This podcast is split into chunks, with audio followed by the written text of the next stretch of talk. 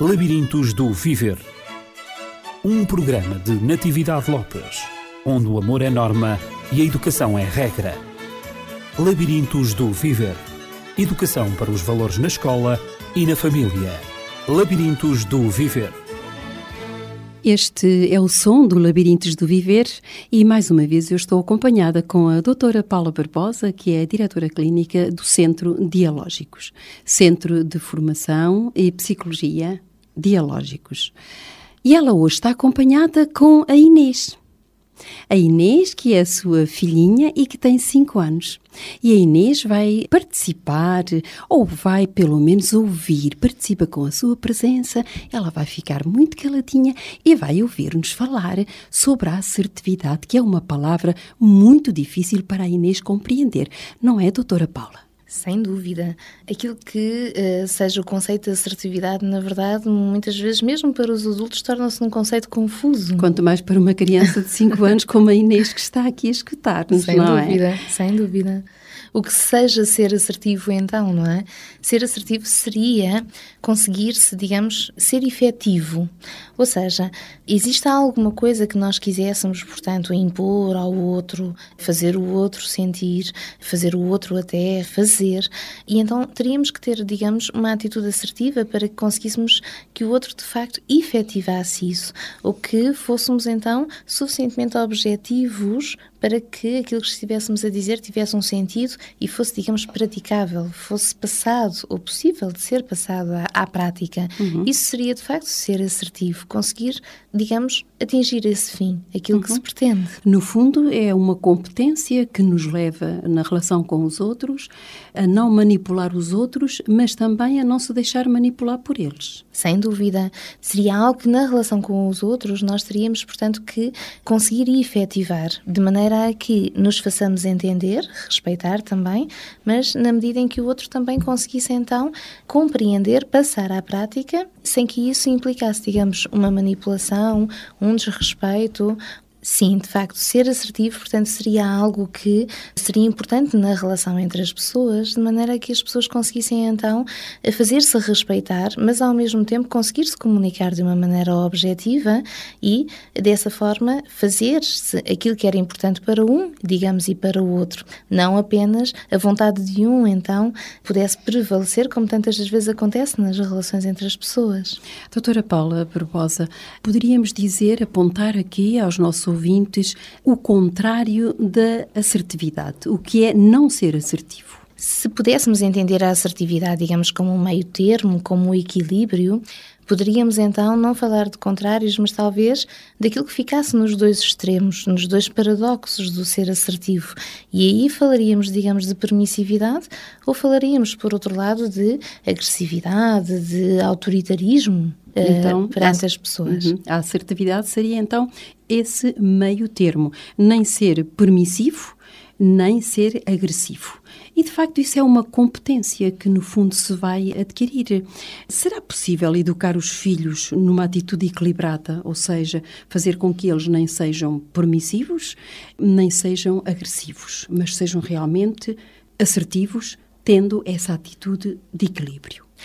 É algo que tem que se ir fazendo, sem dúvida, ao longo do desenvolvimento humano, para que, digamos, a criança, nas suas expressões, nas suas necessidades, nas suas vontades, e essencialmente naquela passagem entre o que seja mais o princípio do prazer, portanto, aquilo que apetece, aquilo que se gosta, para aquilo que seja o princípio da realidade, da responsabilidade, da obrigação, que a criança consiga, então, ao longo desse desenvolvimento, ir compreendendo o que seja necessário fazer ou a forma ajustada com a qual, digamos, se possa impor, não só aos outros, mas também no que é importante para ela.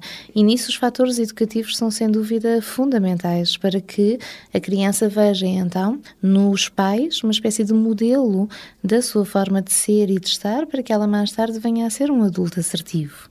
Há um momento em que se torna natural as crianças começarem a opor-se aos pais. Quando é que esse momento acontece para que podemos identificar talvez esse momento para que os pais possam agir de tal maneira que os filhos aprendam a competência da assertividade?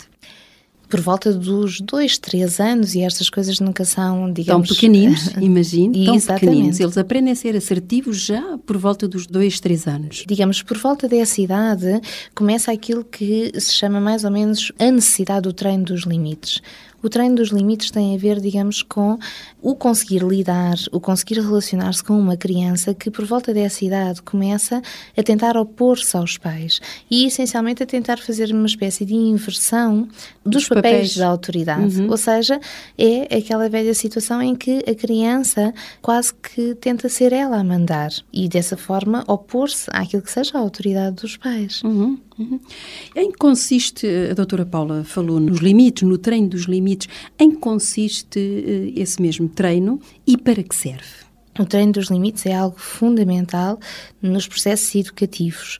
A criança começa, por volta dessa idade que estávamos a falar, a tentar dizer que não, a tentar ser ela a mandar, a tentar ser ela a sugerir. Até se diz que é a idade do não, ou dos não. Exatamente.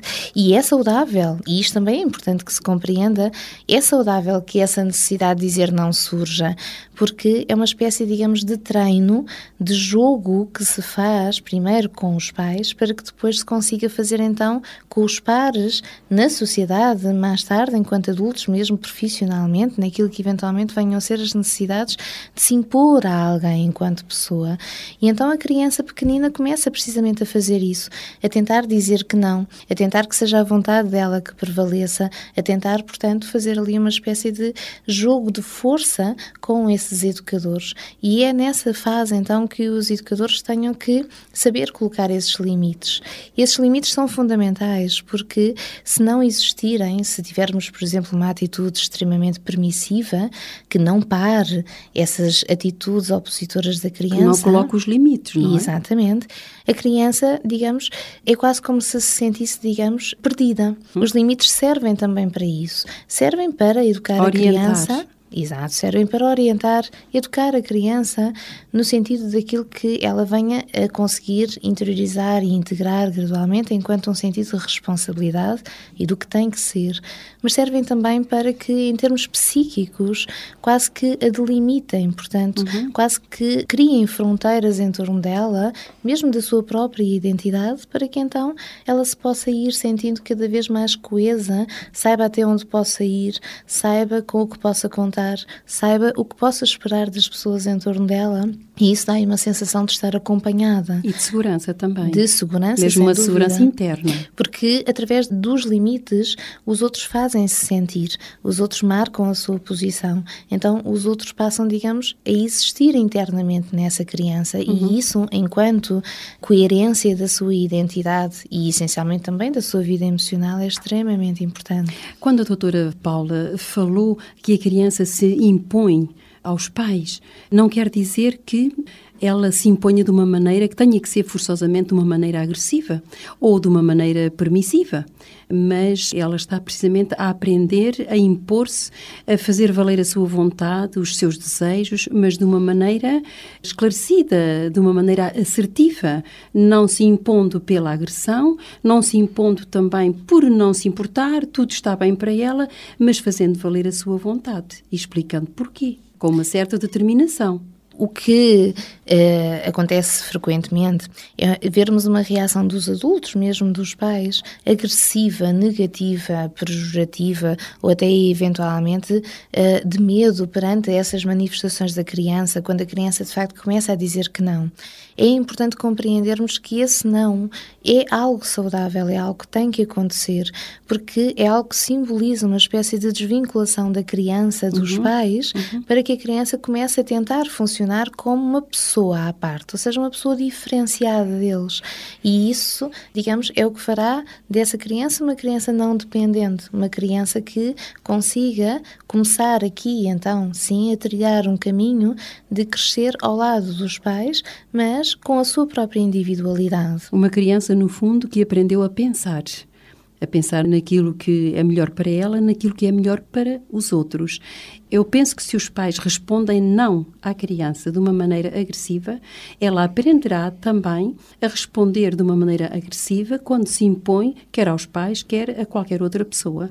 É porque muitas das vezes nesse não que se ouve da criança, a interpretação que se dá não é na necessidade da criança dizer esse não e, portanto, se começar a diferenciar enquanto pessoa e tentar afirmar-se nas coisas dela, mesmo que naturalmente isso inicialmente não seja ajustado, mas dá-se uma conotação a isso de um não, digamos, provocador. E então um não, digamos, que venha trazer o desrespeito, que venha, uh, quanto muito, atentar contra essa autoridade dos pais, portanto, de uma forma negativa, e seja aí então que esses pais muitas das vezes não permitam sequer à criança realizar este tipo de jogo e, portanto, uhum. não lhe permitam tentar fazer essa luta. O que se pretende aqui é que esta luta seja uma espécie, digamos, de luta saudável, onde a criança experimente dizer o não, não tenha medo de o fazer, mas onde esses pais não sintam que, para não a frustrar, tenham que dizer sempre que sim. Ou, ou seja, sejam permissivos. Exato.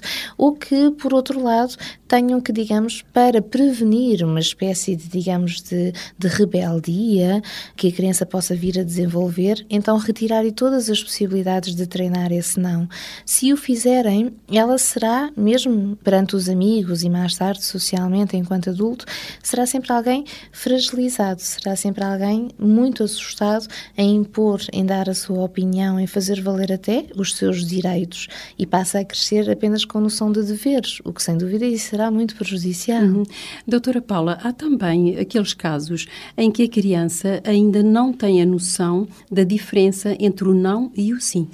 E muitas vezes a criança é tão pequenina que quer responder eh, sim, mas diz não. E os pais têm muita dificuldade em descodificar, de facto, o que está por detrás do não daquela criança que queria dizer sim, mas que não foi capaz. Uma das, dos comportamentos mais usuais nessa fase, enquanto a criança é pequena e começa a tentar afirmar-se, é a criança quase praticamente utilizar a palavra não Para em todas tudo. as circunstâncias, uhum. mesmo quando eventualmente quer algo. E, portanto, daí a necessidade de os pais compreenderem que este não é algo que surge naturalmente, é algo que, digamos, surge na evolução espontânea da criança, é algo que tem uma função de facto muito importante e é algo que, digamos, quase nós temos que brincar com isso, não levar isso com a seriedade com que por vezes isso acontece, sem com isto esquecer essa noção de limites daquilo que seja necessário e, portanto, ir fazendo sentir à criança para que ela não cresça com uma sensação de vazio, de abandono, como se ninguém lá estivesse para a conter. Uhum. Doutora Paula, no último programa nós falámos de dois casos, discorremos um pouco sobre eles e travámos a nossa conversa à volta daqueles dois casos.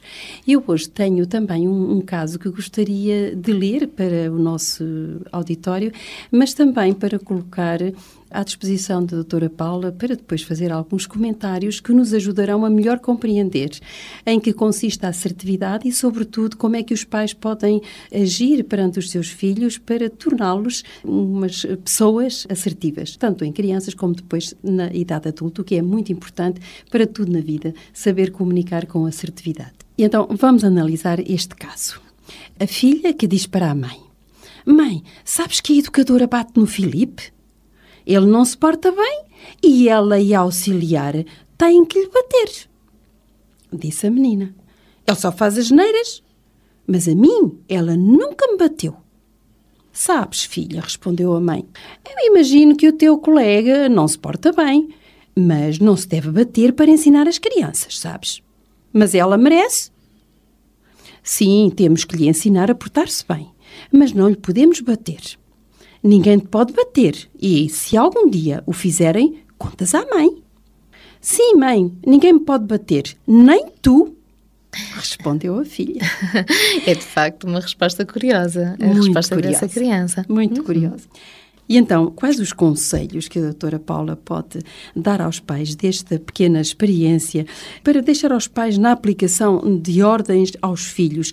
Isto no contexto daquilo que aconteceu à menina que foi fazer queixa da educadora e da auxiliar que lá no infantário batiam ao Filipe porque ele não se portava bem. Este é um exemplo importante para mostrar a noção já, digamos, desta criança, digamos, a esperteza dela e a consciência de que esta mãe parecia, a partir de ser uma mãe incoerente. E a coerência é, de facto, um dos principais pressupostos naquilo que então seja uma educação assertiva na criança. Um pai ou uma mãe que dizem, digamos, uh, que algo está certo ou que está errado, têm que eles também ser um modelo nesse sentido, para que a criança, digamos, não se habitue àquele chavão do faz o que eu digo, mas não faças o que eu faço, porque isso apenas irá gerar uma confusão e, acima de tudo, uma sensação de injustiça de que aquilo que a criança tenha que tomar como regras, como coisas que tenham que ser, não sejam as coisas que os demais tenham então que fazer uhum. e ela ficará perdida, porque será que só ela terá que então ter essas coisas em atenção? E daí esta chamada de atenção. Sem dúvida, os outros não me podem bater, os outros não me podem educar de uma forma agressiva, mas tu também não o poderás fazer da forma como se quer por vezes o fazes. Ambas aproveitaram uma oportunidade de ouro para colocarem, como costuma dizer, os pontos nos is. Uhum.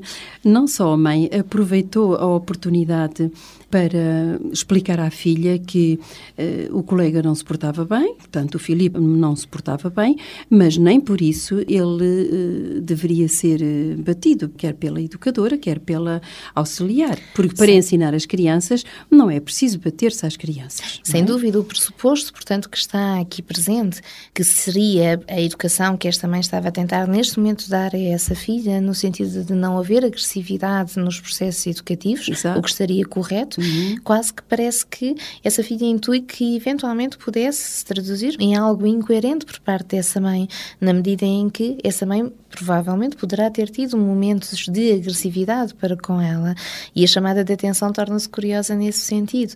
Ok, educa-me, ensina-me como se faz, mas por favor, seja coerente para comigo para que então eu veja essa mesma regra, esse mesmo princípio em tudo, não uhum. numas pessoas, uhum. ao contrário de outras. Porque a mãe também teve o cuidado de dizer que temos que ensinar ao Filipe que se porta mal, que faz as neiras, não é? A portar-se bem, mas não lhe podemos bater ao ensiná-lo. Uhum. Portanto, ninguém te pode bater e agora fez a transferência para a filha, não é? Ninguém te pode bater a ti, porque se algum dia o fizerem, tu vens-me contar, disse a mãe. Portanto, aqui está... as regras que são para os outros e os pressupostos está com os quais também. Exato, Exatamente. nós educamos os filhos naquilo que seja a relação com os outros, devem ser também os pressupostos da relação entre esse filho e esses pais. Uhum. Portanto, houve várias aprendizagens uh, em simultâneo que esta criança teve. Em primeiro lugar, que para educar não se bate.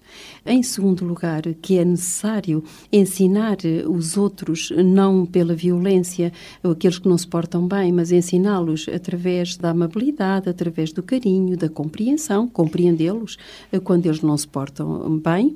E, no fundo, que ninguém ninguém deve bater não é? E se alguém te bater, dando segurança à filha, se alguém te fizer isso, portanto, ela assegurou a filha de que iria defendê-la também. O que é uhum. é importante, dar esse sentimento de segurança à criança. Se alguma vez fizerem a mim aquilo que fazem ao Filipe, eu tenho a minha mãe que me defende. E ela própria não me pode bater. Será muito importante dar essa noção à criança de que a criança, se eventualmente, imaginemos fora da família, alguém for agressivo para ela, que ela possa ter o direito a dizer que não, mas vejamos que para que a criança saiba fazê-lo lá fora e para que a criança sinta que tem o direito a fazê-lo, tão importante será ela sentir que possa dizer que não também dentro da família uhum. e também dos pais se defender naquilo que eventualmente eles façam de injusto ou de agressivo ou destrutivo para com ela. Uhum. Eu acho também muito interessante, eh, estou sempre atenta para os aspectos pedagógicos no sistema de ensino-aprendizagem e vejo realmente uma oportunidade de uma pedagogia muito grande grande aqui que a mãe teve em relação a uma pequena queixinha que a filha lhe veio trazer e que ela aproveitou como uma oportunidade para lhe transmitir normas, regras, limites também e ao mesmo tempo assegurá-la, dar-lhe também o conforto da segurança e o apoio que a criança, no fundo, que talvez tivesse medo que lhe acontecesse a mesma coisa que acontecia ao Filipe quando não se portava bem, que também lhe batessem a ela. Sem dúvida, aquilo que, eh, digamos, seja talvez a educação mais eficaz traz é a educação que se vai fazendo ao longo do dia, uhum. ao longo do tempo, aquela que se faz, digamos, nos momentos que parecem eventualmente Sem não conter mensagens uhum. e que uhum. possam ser os mais simples, uhum. os mais banais, mas onde se possam ir reforçando estes valores para que então a criança os vá integrando de uma forma cada vez mais natural. A doutora Paula falou na coerência como um meio de educar, digamos, é um princípio fundamental da educação, a coerência. Em que sentido é que nós eh, podemos dizer, dentro deste contexto, que houve coerência aqui em relação a esta mãe? A coerência, imaginamos, que vai acontecer com essa mãe. E é nesse exemplo não temos ainda a certeza de se essa mãe será sempre aquilo que eventualmente possa apregoar, para que então ela possa falar de valores que ela própria também os cumpra. Se não se pode ser agressivo ou não se pode bater quando se está zangado, que essa mãe cumpra também isso perante a criança para que ela seja um modelo coerente e não um modelo de injustiça que apenas iria fomentar a revolta ou os comportamentos então opositores de uma forma mais marcada ou até mesmo eventualmente patológica, porque muitas das vezes os comportamentos desviantes advêm precisamente daqui, daquilo que se impõe à criança como um dever, mas do qual ela apenas retira um sentimento de raiva, de revolta, uhum. pela injustiça de não o ver cumprido nos outros, mesmo naqueles que eventualmente assim o exigem. Eu vejo aqui também um, um aspecto de coerência eh, na mãe, na medida em que, e isto por experiência, na medida em que também conheço algumas mães que dizem para os filhos: a educadora não te pode bater, a auxiliar não te pode bater, mas eu, como tua mãe, tenho esse direito. Eu posso bater-te. E se a mãe tivesse tido esta atitude, esta mãe, deste caso, certamente que haveria uma grande incoerência. Se para educar o menino Filipe não se poderia bater, para educar qualquer criança não se pode bater, a filha concluiu e nem tu me podes bater, portanto há aqui uma grande coerência em todo o diálogo, quer da parte da mãe, quer da parte da filha, porque a filha compreendeu também a coerência do diálogo com a mãe. Portanto, para educar não se bate, ponto final. É porque esta mãe está a educar esta filha para, digamos, a autonomia. Uhum. E então está a educar esta filha para que se saiba defender de todos, de todos aqueles que eventualmente a possam tentar agredir ou destruir. E isso irá então possibilitar que ela o venha a integrar e a conseguir efetivar no seu desenvolvimento até à fase adulta.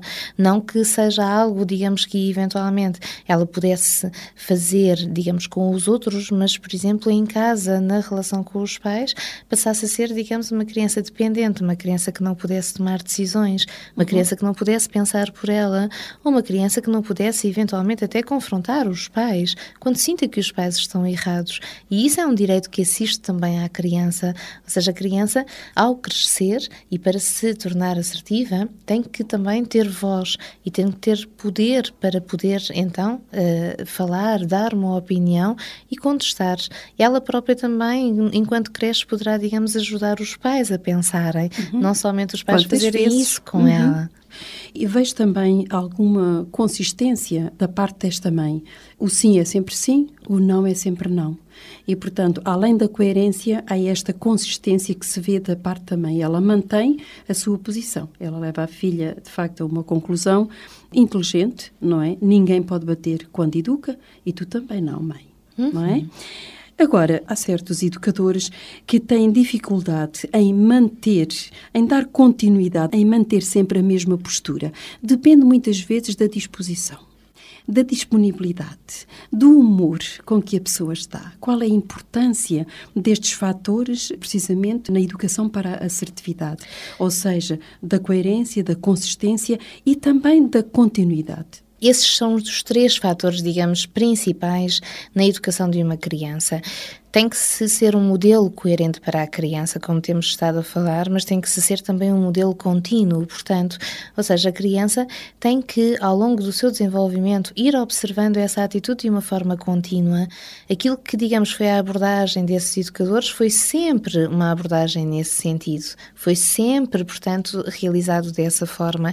E então a criança vai integrando a frustração, o dever, o cumprir as regras como algo que seja natural, não como algo algo que tenha acontecido numa fase, mas depois, por uma razão qualquer, é algo que facilmente se abandona. E se assim fosse, seria algo que então não seria com certeza tão importante uhum. para que pudesse umas vezes ser de uma forma e outras vezes ser de outra. E isso também se faz através desse fator que estava a falar a Natividade, da coerência, mas também, portanto, da consistência. O que seja um sim, tenha que ser sempre um sim, e o que seja um não, tenha que ser sempre um não. Quantas vezes observamos aquilo que seja um não, depois um talvez e por final um sim, consoante a criança exerça essa pressão uhum. sobre os pais. O que gera uma grande confusão na cabecinha da criança, não é? E gera uma sensação na criança, digamos, de que não valerá a pena valorizar aquilo que seja a opinião ou a posição dos pais ou até a noção de dever. Porque ela porque nem sempre é a mesma, não é? Isso ela muda. Ser, isso poderá ser sempre, digamos, transgredido, mesmo que não uhum. seja feito de uma forma manifestamente, uh, digamos, errada ou incorreta aos olhos dos outros, mas aprende-se então aí sim a manipulação como uma forma de transgressão e então saber-se que é através de uma certa insistência que se possa conseguir chegar a esse sim. Por outro lado, há também eh, educadores que, para não frustrarem os filhos, não gostam de dizer não e utilizam o sim para tudo. E então pensam que a frustração os irá de alguma maneira marcar ou até mesmo traumatizar. Por vezes, os pais têm muito medo de dizer esse não, têm muito medo que esse não deixe apenas, digamos, uma frustração na criança, mas que seja, digamos, destrutiva para ela. E o importante, a principal mensagem, talvez, que possa deixar é que esta questão da frustração, do limite, e desde que seja feito de uma forma assertiva, portanto de uma forma ajustada, é algo que apenas irá contribuir para a saúde mental, psicológica, afetiva da criança, porque é algo que vai fazer com que a criança sinta que o outro está lá, está presente, que o outro se preocupa, que o outro se faz sentir e que o outro lhe dá, digamos, a segurança para que, independentemente do que se faça, independentemente das manipulações que possam surgir, ele, digamos, não irá arredar do seu papel. Claro que nós estamos aqui a falar de rigidez ou de inflexibilidade, mas antes daquilo que seja, digamos, o considerar que esses valores educativos são os corretos. E sendo os corretos, sendo, digamos, por esses que se tenham que reger, então que eles tenham um fundamento que nunca poderá ser questionado e daí poderem, digamos, utilizá-los como algo que defina esse caminho a uhum. seguir uhum. para todos na família. Exato. Quando falou para todos na família, hum, Muitas vezes não há coerência, e falamos também na coerência, muitas vezes não há coerência entre os pais e entre estes e os restantes educadores é uma dificuldade também com que a criança eh, se depara na sua educação. Cada um diz uma coisa. Aquilo que está certo em casa, muitas vezes na escola, é-lhe atribuído um outro valor e, e até está errado. Há uma grande dificuldade eh, da parte dos mais pequenos para compreender os valores eh, defendidos em casa, os valores defendidos na escola, os meios, por vezes, empregos pelos adultos, pelos educadores, na sua esfera de educação, na sua esfera educativa, como é que a criança se pode encontrar no meio disto tudo para terminarmos, porque não vamos ficar por aqui uh, com o tema da assertividade, uhum. uh, mas só uma palavrinha neste aspecto e depois continuaremos na próxima semana. Como falámos no último programa, há que haver a coragem destes educadores, neste caso destes pais, de saberem marcar a diferença. Ou seja, eles próprios também terão que ter a sua própria assertividade para que tenham a coragem de dizer que não àquilo que eventualmente se veja, por exemplo, no contexto escolar ou àquilo que sejam as atitudes dos outros, para que se possam então fixar nos valores, nos tais que não devam ser questionados e devam ser esses, digamos, que rejam a educação da criança e então que rejam também o comportamento de toda a família. E isso será também importante para a criança para que ela possa compreender que nos diversos contextos, nas diversas relações que possa vir a estabelecer ao longo da vida, encontrará pessoas diferentes, pessoas com abordagens diferentes, com formas de ser e de estar diferentes e que isso não tenha que necessariamente fazer com que ela tenha que ser igual aos outros. Poderá continuar a manter a sua própria individualidade sem que isso seja algo problemático. Muito bem. Então, nós agradecemos à doutora Paula e agradeço também à Inês, que esteve aqui junto da mãe. A mãe estabeleceu os limites e foi, de facto, um exemplo. Pediu à Inês e ela cumpriu aquilo que tinha prometido à mãe, de estar sossegadinha, de não falar durante esta meia hora que estivemos aqui nesta conversa tão agradável. Então, há aqui uma certa coerência, há uma uma consistência, uma continuidade, ao frustrar gradualmente que nós falamos. Devemos ser práticos, agindo mais do que propriamente exemplificando. E foi o que a doutora Paula conseguiu fazer neste programa. Agiu com a Inês, falou, explicou, a Inês pensou e cumpriu e foi capaz. Obrigada, Inês, também, por teres estado bem comportadinha no programa que a mamã esteve a gravar. Doutora Paula, deixe então o seu contacto, como habitualmente, do Dialógicos, que é o centro onde a doutora Paula se encontra com mais facilidade e onde pode atender qualquer chamada de um ouvinte que solicite algum pedido, esclarecimento, alguma palavra que lhe queira dirigir. O telefone é o 938451944 ou poderão fazê-lo pelo e-mail dialógicos.lda.dialógicos.pt. E quanto a nós, despedimos-nos até à próxima semana. Labirintos do Viver Um programa de Natividade Lopes, onde o amor é norma e a educação é regra. Labirintos do Viver Educação para os valores na escola e na família. Labirintos do Viver